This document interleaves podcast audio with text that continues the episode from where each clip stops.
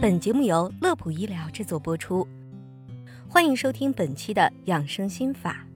近期，随着全国各大儿童医院门诊量的激增，支原体肺炎逐渐走进人们的视线，与之的相关话题也是频频冲上热搜，引发了诸多宝妈宝爸们的密切关注。那么，到底什么是支原体肺炎？主要症状都有哪些呢？又该如何进行预防呢？今天的节目当中，我们就为您一一解答。支原体是一种介于细菌和病毒之间的微生物。顾名思义，支原体肺炎是由肺炎支原体感染而引起的肺部炎症，常见于五岁及以上儿童，五岁以下也可发病，多发于秋冬季节，以发热、咳嗽为主要症状，同时可伴有头痛。流涕、咽痛等，其中发热以中高热为主，咳嗽较为剧烈，而且在退烧后还可能持续一到两周时间。各位宝爸宝妈们要注意，当孩子出现发热、咳嗽症状时，千万不要慌张，切记不可盲目用药，要仔细观察孩子病情变化。支原体肺炎的病程与病情严重程度相关，也就是说，轻症肺炎病程较短。重症肺炎病程较长，需要我们尽早的发现。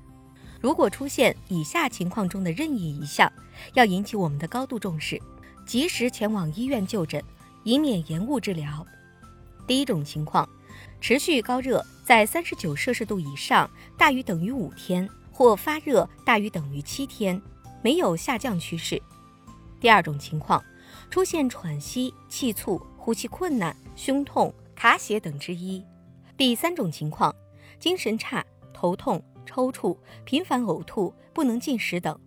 最后，因为支原体肺炎主要是通过飞沫以及人群密集、不通风的地方进行传播，因此在日常防护中应该做好以下几点：第一，少去或尽量不去人群密集的场所，避免近距离接触任何有发热、咳嗽症状的患者。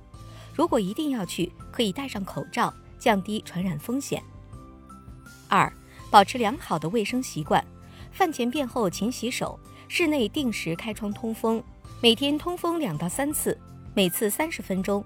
当然，在开窗的前提下，也要注意自身保暖，避免感冒。三、保持社交距离。